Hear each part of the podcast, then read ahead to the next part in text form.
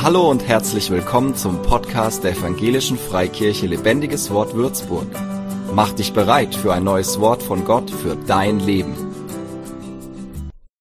Ich möchte gleich äh, in das Thema für diese Predigt hineinsteigen.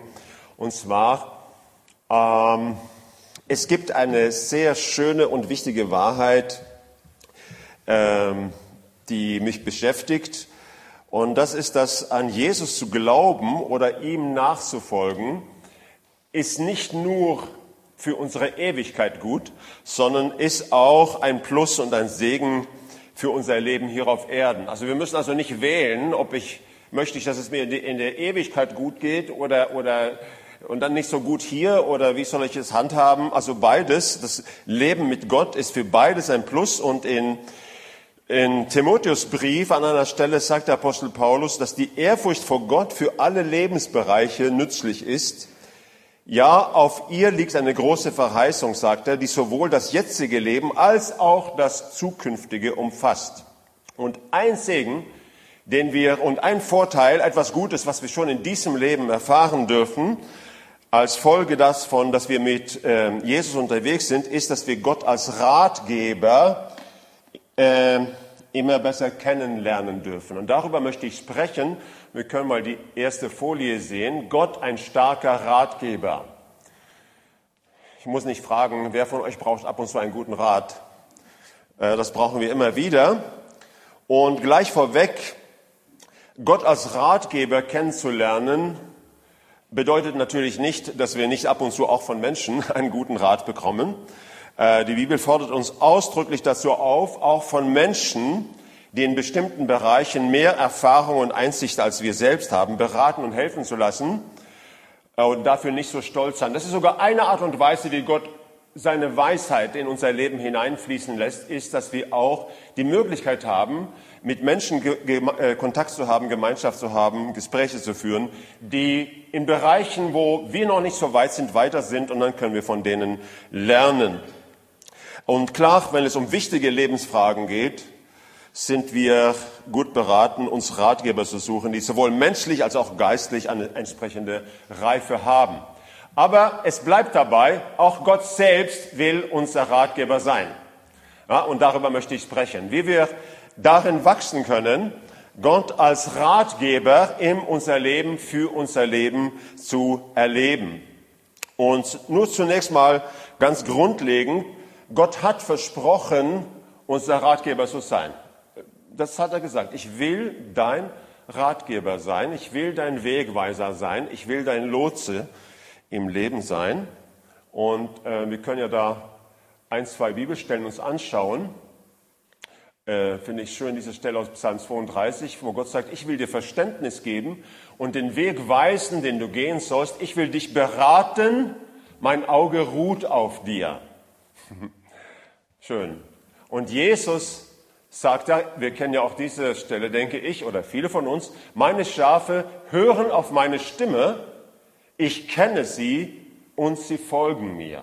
Also bringt einfach zum Ausdruck, dass Gott natürlich uns versprochen hat, dass er unser Ratgeber im Leben sein will.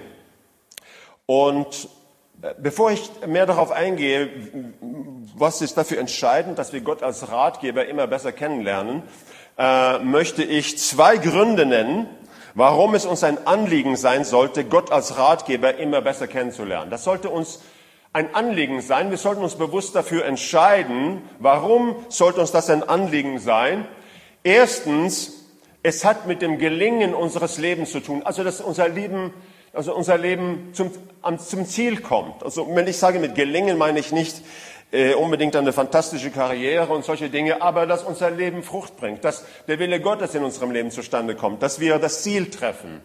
Und da spielt es eine echte Rolle, auf wen wir hören. Und dass wir Gott als unseren Ratgeber haben. Und ich finde, das ist so, kommt so äh, gut zum Ausdruck in diesen ersten Versen von Psalm 1, da sagt der Psalmist, wie beneidenswert glücklich ist der, der nicht auf den Rat von Gottlosen hört. Also auf wen wir hören, auf welchen Rat wir hören, entscheiden, wie es uns geht. Ja. Wie beneidenswert glücklich ist der, der nicht auf den Rat von Gottlosen hört, der sich an Sündern kein Beispiel nimmt und nicht mit Spöttern zusammensitzt, sondern gefallen hat an der Weisung des Herrn. Also der sich von Gott beraten lässt, könnte man auch sagen. Der gefallen hat an der Weisung des Herrn, also wer sich von Gott beraten lässt und über sein Gesetz Tag und Nacht sind, also Gesetz bedeutet hier nicht in erster Linie Verbote und Gebote, es bedeutet auch Weisung. Das ist ja Wegweisung, Weisung. Der ist, also wer sich von Gott beraten lässt, der ist wie ein Baum am Wasser gepflanzt, der seine Frucht zu seiner Zeit bringt und dessen Laub niemals verwelkt. Ja, was er auch tut, wird für ihn gut. Also ist sogar hier dichterische Töne dabei. Was auch immer er tut, gelingt ihm, heißt es an einer Stelle. Was, was er auch tut, wird für ihn gut. Also es bringt einfach zum Ausdruck, dass äh, das Gelingen unseres Lebens sehr viel damit zusammenhängt, von wem wir uns beraten lassen und dass wir auf Gott hören, auf seinen Rat. Und dann noch ein Punkt, warum es uns ein Anliegen sein sollte.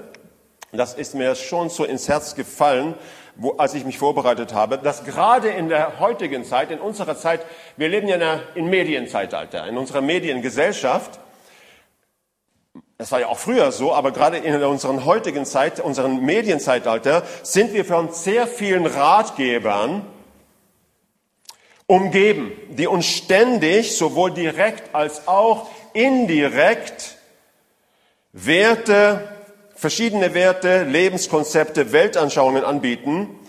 Oft ist das ja indirekt, das heißt ja nicht, dass man es immer bewusst tut, aber unbewusst geschieht es. Das heißt, ob wir uns dessen bewusst sind oder nicht, werden wir ununterbrochen angepredigt. Also wenn du, wenn du äh, surfst im Internet, wenn du die, am Fernseher sitzt, wir werden ständig angepredigt, auch wenn sogar die Person, die uns anpredigt, sich dessen nicht bewusst ist. Es geht ja auch nicht anders. Und ich denke, dass ohne eine bewusste Entscheidung ohne eine bewusste Entscheidung, Gott als unseren Ratgeber zu haben und ihn als Ratgeber immer besser kennenzulernen, kann es leicht passieren, ich würde sagen, wird es leicht passieren, dass wir, ohne es bewusst beabsichtigt zu haben, auf Stimmen hören, die uns doch in die falsche Richtung lenken. Also ohne es wirklich gewollt zu haben, folgen wir doch vielleicht aus Versehen mal dem Rat eines Gottlosen. Ja? Und deswegen sollte es uns ein Anliegen sein. Ich glaube, es ist wichtig mit einer bewussten Entscheidung. Es hat mit dem Gelingen unseres Lebens zu tun und auch gerade in unserer heutigen Zeit, in unserem Medienzeitalter, sind wir ganz besonders äh, vielen Ratgebern und Predigern sozusagen ausgesetzt. Und deswegen ist es umso wichtiger, dass wir uns entscheiden, wer unser Hauptratgeber sein soll. Und das ist unser Gott. Also, wie können wir Gott als Ratgeber immer besser kennenlernen? Wie können wir darin wachsen, auf die Stimme des guten Hirten zu hören? Das ist so die Frage, die ich nachgehen möchte. Und ich möchte drei Schwerpunkte nennen. Ähm, den, den ersten Punkt bleibe ich etwas länger stehen. Die zwei anderen, die kann ich am Ende relativ schnell über die Bühne bringen. Aber alle diese drei Punkte, denke ich, sind wichtig. Und hm, ich habe sehr genau darüber nachgedacht, darüber, das vor Gott bewegt. Ich bin mir sehr sicher, dass wenn du diese drei Punkte, diese drei Elemente beachtest, äh, wirst du, werden wir Gott als Ratgeber immer besser kennenlernen. Das ist, glaube ich, keine übertriebene Aussage. Also das Erste ist, dass wir dem Wort Gottes in unserem Leben Raum oder Macht geben, Einfluss geben, Macht geben. Und jetzt denkst du vielleicht, ah ja, jetzt sagt er einfach, ich sollte wieder noch viel mehr in der Bibel lesen. Nee, das trifft es nicht wirklich. Äh, wenn es darum geht, wenn wir hören, Gottes Wort in unserem Leben Macht zu geben und wir sofort denken, ah, jetzt müsste ich viel mehr in der Bibel lesen, äh, es trifft es nicht wirklich. Ich versuche es ein bisschen besser zu, äh, zu, zu definieren. Ich glaube, ich habe eine ziemlich gute Definition, was es heißt, Gottes Wort in unserem Leben Raum zu geben ich garantiere, allein dieser Punkt wird dir helfen, darin zu wachsen, Gott als Ratgeber zu haben. 100 pro. Schön, dass man etwas weitergeben kann, wo man einfach weiß, dass es gut ist. okay, was bedeutet es, äh, Gottes Wort Raum oder Macht zu geben in unserem Leben? Es bedeutet hauptsächlich oder ganz besonders ein ehrliches und echtes, vom Herzen kommendes Ja zum Wort Gottes zu sagen. Und ein Ja, das sich in diesen Sachen äußert. Ich sage, wie äußert sich dieses Ja? Es äußert sich darin, dass wir das Wort Gottes als Wort Gottes annehmen. Also ich erkenne die Autorität des Wortes an. Ich behandle es nicht nur als Menschengedanken. Ich sage, na ja, das, irgendwie hat jemand da etwas zusammengeschrieben, sondern äh, ich glaube, dass die Bibel das inspirierte Wort Gottes ist. Klar brauchen wir ab und zu Hilfe, gewisse Stellen zu verstehen, aber es ist zunächst mal wichtig, wie diese grundsätzliche Haltung, wie auch Paulus sagt zu den Thessalonichern, als wir zu euch kamen, habt ihr das Wort Gottes aufgenommen als das, was es wirklich ist, als ein Wort Gottes und nicht Menschengedanken. Okay? Das ist das Erste, was dieses Jahr bedeutet. Dieses Jahr bedeutet auch, das ist eigentlich eine Folge von dem Ersten, dass wir im Vertrauen auf die Kraft des Heiligen Geistes also nicht, ja, also im Vertrauen auf die Kraft des Heiligen Geistes und entscheiden, das Wort Gottes als Richtschnur für unser Leben zu nehmen.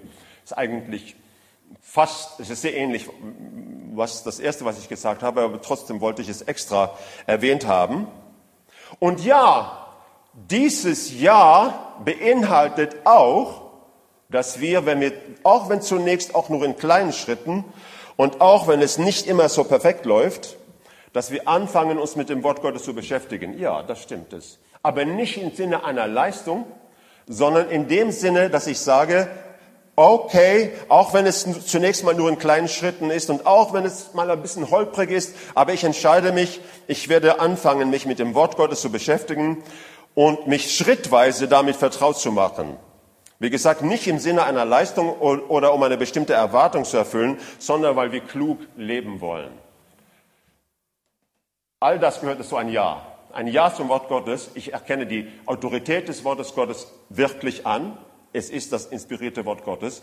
Ich im Vertrauen auf die Kraft des Heiligen Geistes, die in mein Leben gekommen ist, ähm, bin ich bereit, auch das Wort Gottes als Richtschnur für mein Leben zu haben.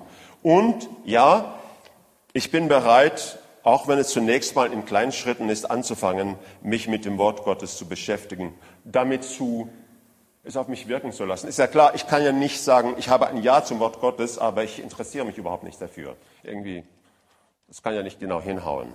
Und hier ist ein Punkt in diesem Zusammenhang. Ich hoffe, dass ich diesen Punkt jetzt klar genug rübergebracht habe.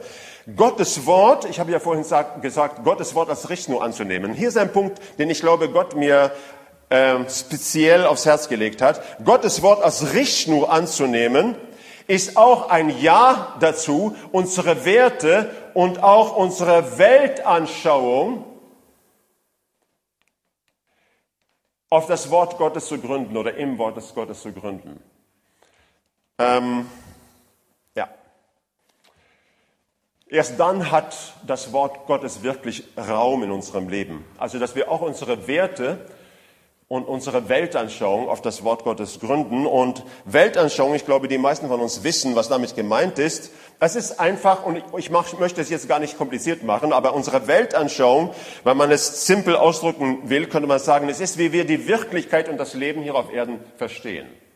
Was verstehe ich unter, ja, wie verstehe ich die Wirklichkeit, die Realität, die mich umgibt? Wie verstehe ich das Leben hier auf Erden? Und ich nenne nur ein paar Punkte, wie eine, eine biblische Weltanschauung aussieht, nur damit wir eine Vorstellung haben.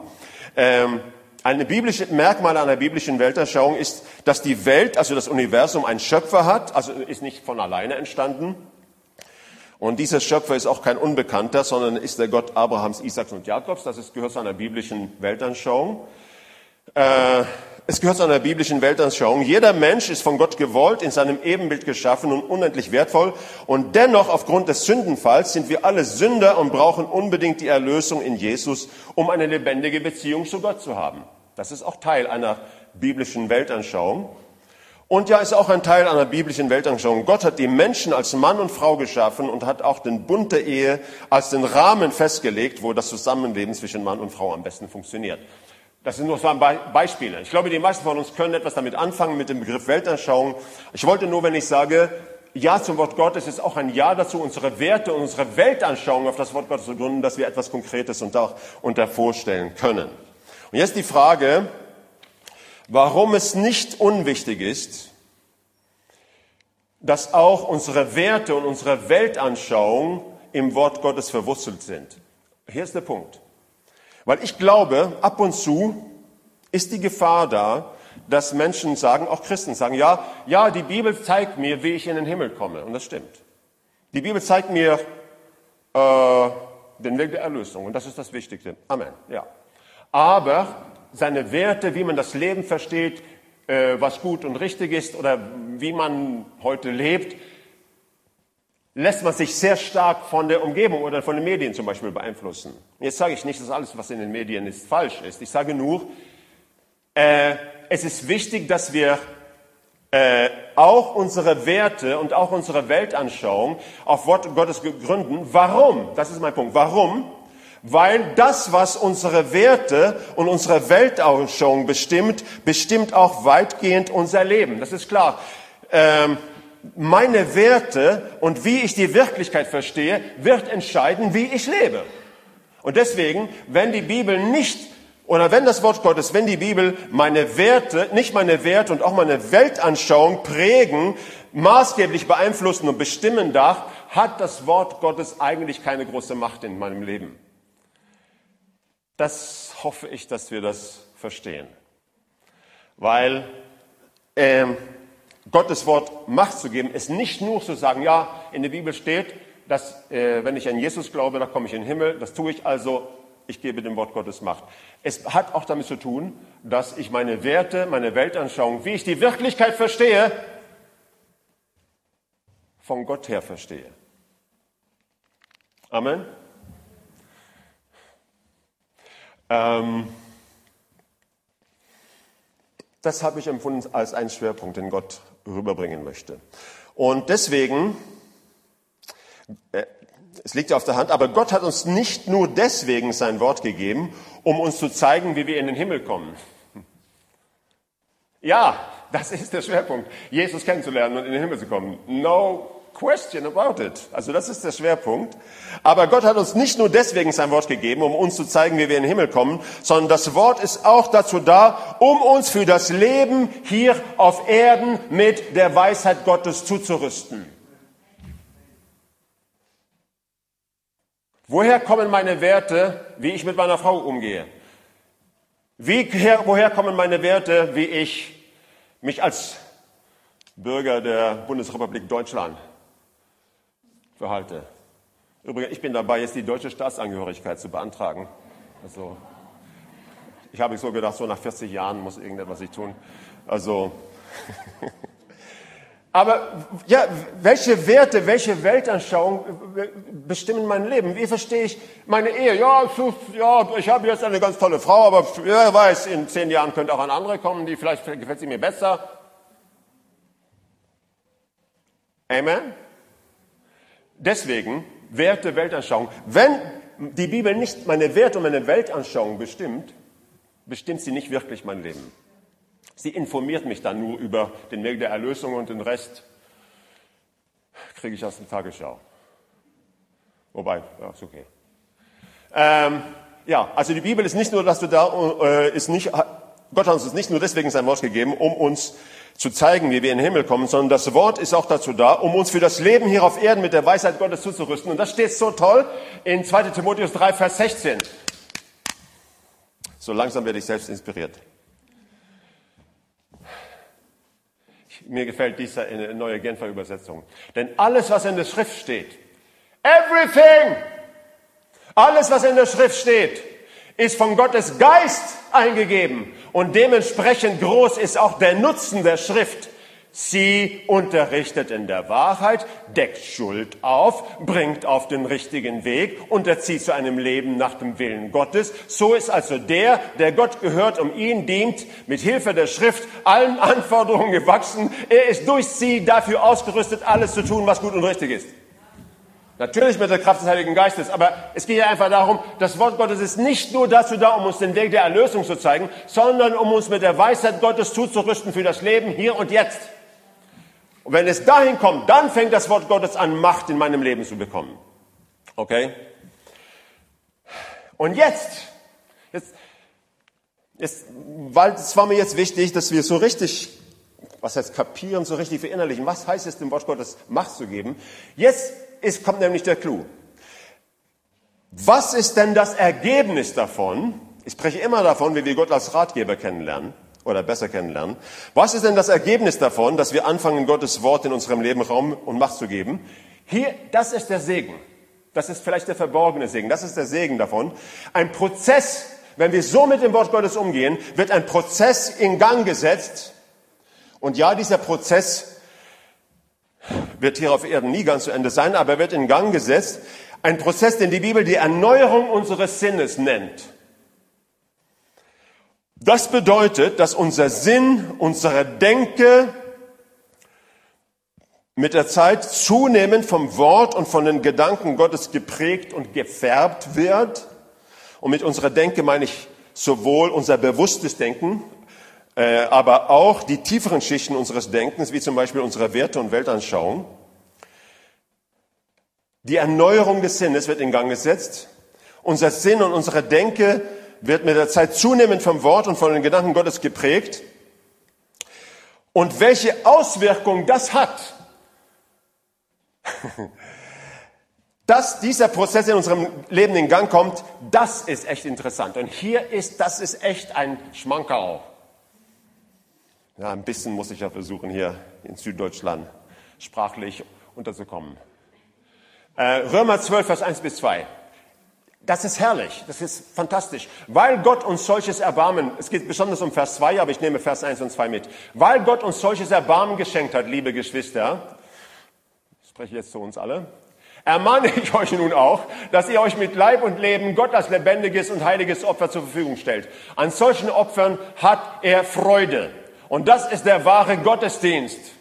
Und dann sagt er hier, und richtet euch nicht nach den Maßstäben dieser Welt, sondern lasst die Art und Weise, wie ihr denkt, lasst eure Denke nicht nur ein paar oberflächlichen Lehrsätzen, sondern eure Werte, wie euer Sinn, wie ihr das Leben versteht, wie eure Denke von Gott erneuern und auch dadurch umgestalten, so dass ihr prüfen könnt, ob etwas Gottes Wille ist, ob es gut ist, ob es Gott gefallen würde und ob es zum Ziel führt. Und den Vers 2, also die letzte Hälfte nehme ich mit aus einer anderen Übersetzung. Die finde ich, finde ich auch sehr, sehr gut. Die ist von Roland Berner, aber die ist, die ist wirklich äh, zuverlässig und ist auch sehr, sehr gut, ein bisschen originell. Er sagt, lasst euch nicht in das vorgefertigte Muster des Zeitgeistes pressen. Vorgefertigtes Muster. Gestaltet euch stattdessen um, indem ihr ein neues Denken beginnt. Auf diese Weise könnt ihr beurteilen, was dem Willen Gottes entspricht, nämlich das wahrhaft Gute, das, was seine Zustimmung findet und wirklich zum Ziel führt. Was ist der Punkt? Dieser Prozess, das ist der Grund, warum ich überhaupt diesen Punkt entwickelt habe, was es bedeutet, Gottes Wort Raum, Macht zu geben in unserem Leben.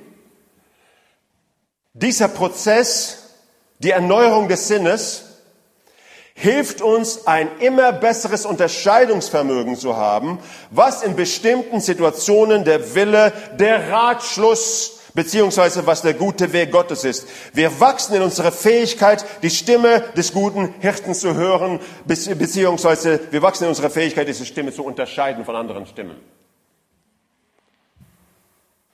Amen. Was heißt das? Wir wachsen in der Fähigkeit, Gott als unseren Ratgeber zu haben. Oder wir lernen unseren Ratgeber immer besser kennen. Dadurch, dass das Wort Gottes in unserem Leben Raum, Macht bekommt und so doch auch unser, durch diesen schon langen Prozess oder durch diesen Prozess Erneuerung des Sinnes, äh, schärft, wird unsere Antenne für das Reden, für den Willen Gottes geschärft. Okay? Das ist, ein, das ist also der Grund, warum ich sage, dass Gottes Wort Raum zu geben, Macht zu geben, ein absoluter Hauptpunkt ist, wenn es darum geht, Gott als Ratgeber immer besser kennenzulernen. Ohne diesen Punkt werden wir Gott nie wirklich gut als Ratgeber kennenlernen. Es wird immer sehr zufällig alles sein. Amen. Und dieses Unterscheidungsvermögen besteht nicht nur darin, dass wir mehr Bibelwissen sammeln, hör mal gut zu, es bedeutet nicht nur, dass, unser, dass wir mehr Bibelwissen sammeln und sozusagen aufgrund unseres Wissens allein mehr in der Lage sind zu beurteilen, was falsch oder richtig ist, obwohl das auch ein Punkt ist, sondern es hat auch damit zu tun, dass wir durch diesen Prozess, die Erneuerung des Sinnes, für das leise Reden des Heiligen Geistes im Herzen empfänglicher, sensibler werden.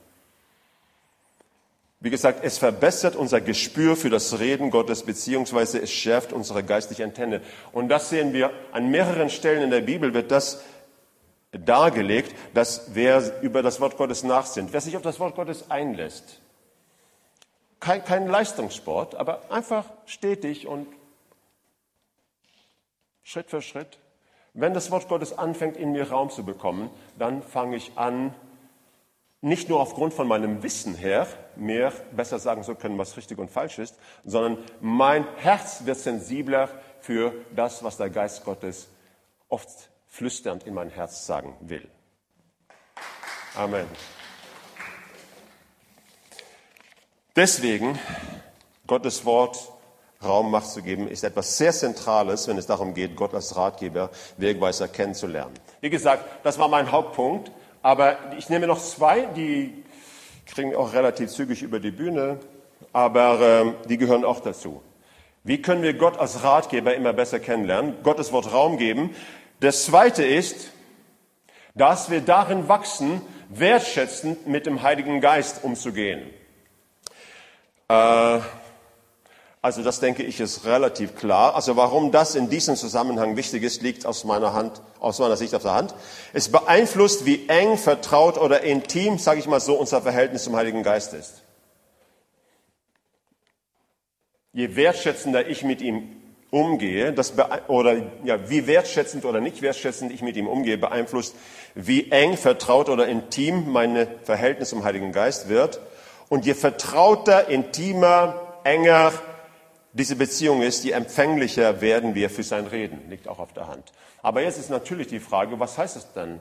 Wertschätzen mit, wie gehen wir wertschätzen mit dem Heiligen Geist um? Und ich nenne auch da zwei Punkte. Erstens, es bedeutet, ihn zu beachten. Dass wir nicht so sehr mit allen möglichen anderen Dingen beschäftigt sind, dass wir gar keine Zeit für ihn haben. Also, ja, keine Zeit für die Gegenwart Gottes haben. Etwas, das, ähm, hier ist etwas, was wir bezüglich der Person des Heiligen Geistes und seines Wesens erkennen sollten. Er ist auf Gemeinschaft ausgelegt. Der Heilige Geist ist ein Geist, der Gemeinschaft mit uns will.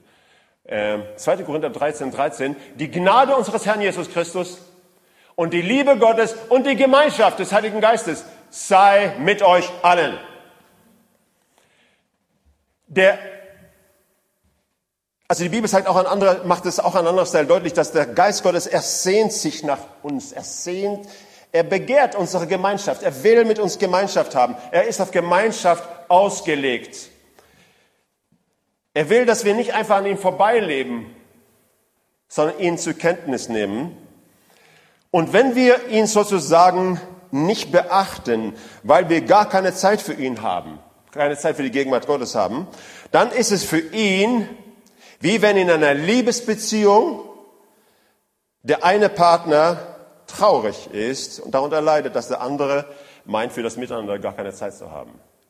Das kann in einer Liebesbeziehung echt etwas sein, was ja, ein bisschen wehtut.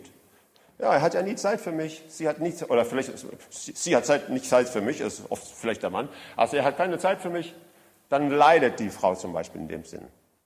Und ganz ehrlich, es geht dem Heiligen Geist ähnlich.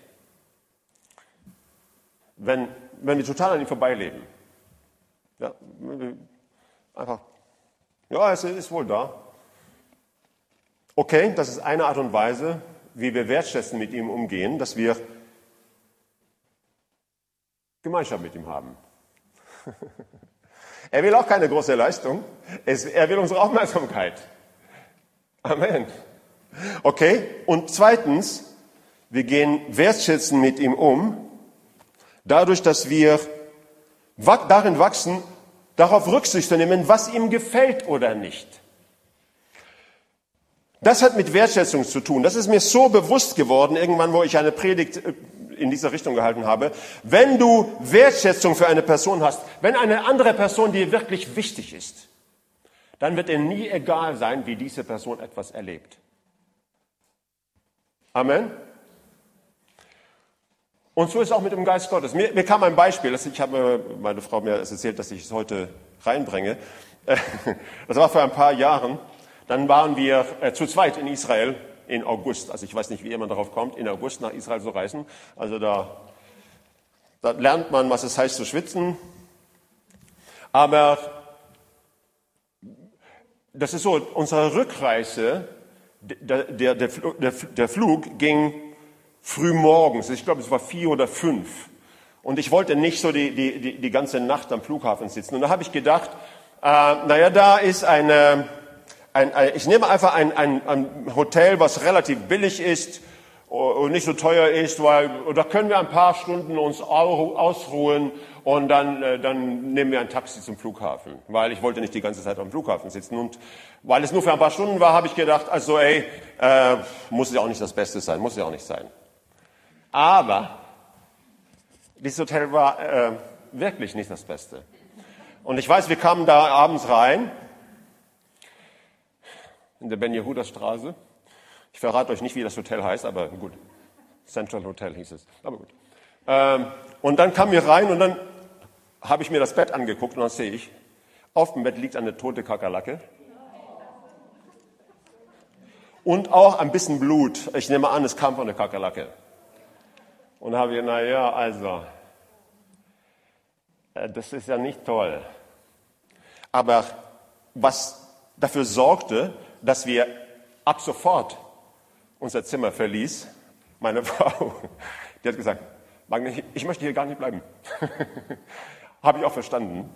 Jetzt, ich sage nur, auch wenn ich jetzt vielleicht gedacht, na ja, also, es ist ja ein paar Stunden, das ist ja auch nicht so wild. Aber weil für sie es unaushaltbar war, war es mir völlig klar, ich bleibe hier keine, keine Sekunde länger, keine Minute länger. Ich glaube, ich habe auch gar nicht versucht, sie groß zu überreden. Äh, es ist nur ein Beispiel, Warum ist es mir nicht egal? Ja, ich habe sie lieb. Mir ist es nicht egal, wie sie eine Situation erlebt. Wenn ich merke, dass sie leidet unter einer Situation, dann macht es etwas mit mir. Ich versuche nur zu sagen, Wertschätzung für eine, wenn du Wertschätzung für eine Person hast, wird es dir nicht egal sein, wie diese ähm, Person etwas erlebt. Und deswegen Wertschätzung für den Heiligen Geist äußert sich deswegen auch darin, dass wir lernen, darauf Rücksicht zu nehmen, wie es ihm in bestimmten Situationen geht. Und das heißt, dass wir darin wachsen, uns nicht leichtfertig über das leise Reden des Heiligen Geistes in unserem Herzen hinweg zu setzen, wenn er sagt, mach doch nicht dieses doofe Gespräch mit. Du merkst, das Gespräch geht in eine total dumme Richtung. Es wird nur über Leute hergezogen und gelästert. Und du merkst, wie der Geist Gottes in dir sagt, hey, mach nicht mit. Und wir sind da alle nicht perfekt, das weiß ich, aber wir, es dient unsere äh, Gemeinschaft mit dem Heiligen Geist, wenn wir wachsen, auf ihn zu hören in solchen Situationen. Also, wir lernen Gott als Ratgeber besser, immer besser kennen, wenn wir Gottes Wort Raum geben, wenn wir äh, lernen, darin wachsen, wertschätzen, mit dem Heiligen Geist umzugehen. Und letzten Punkt, den habe ich jetzt in eine anderthalb Minuten fertig. Folge nicht der Angst, folge dem Glauben. Das hat Gott mir auch gesagt. Ganz deutlich. Folge nicht der Angst, folge dem Glauben. Der Spruch, Angst ist ein schlechter Ratgeber, hätte man fast in der Bibel haben können, aber hier steht er nicht da. Aber das ist eine, eine, ist eine göttliche Weisheit und ich möchte es dir einfach so sagen. Gott wird dich nie durch einen Geist der Furcht leiten oder führen. Never. Äh, ja, der Heilige Geist kann und wird uns vor bestimmten Sachen oder Situationen warnen. Und das kann sich auch darin äußern, dass wir über eine bestimmte keinen rechten Frieden bekommen, eine gewisse Unruhe empfinden. Ja, das, das ist wahr. Aber Gott wird uns nie durch eine lähmende Angst oder Furcht führen oder leiten. Denn Gott hat uns nicht einen Geist der Zaghaftigkeit gegeben, sondern den Geist der Kraft, der Liebe und der Besonnenheit oder der Selbstbeherrschung. Und ich glaube, dass dieser Satz, den ich jetzt sage, eine Botschaft Gottes ist an einigen hier. Die Stimme, die immer wieder Angst in dir hervorruft, ist nicht von Gott. Punkt. So spricht Gott nicht. Es ist nicht die Stimme des guten Hirten. Die Stimme des guten Hirten hat nicht das Merkmal, dass sie Angst und Verwirrung hervorbringt, sondern sie bewirkt viel eher Glauben, Zuversicht und Perspektive. Deswegen folge nicht der Angst, folge dem Glauben Amen.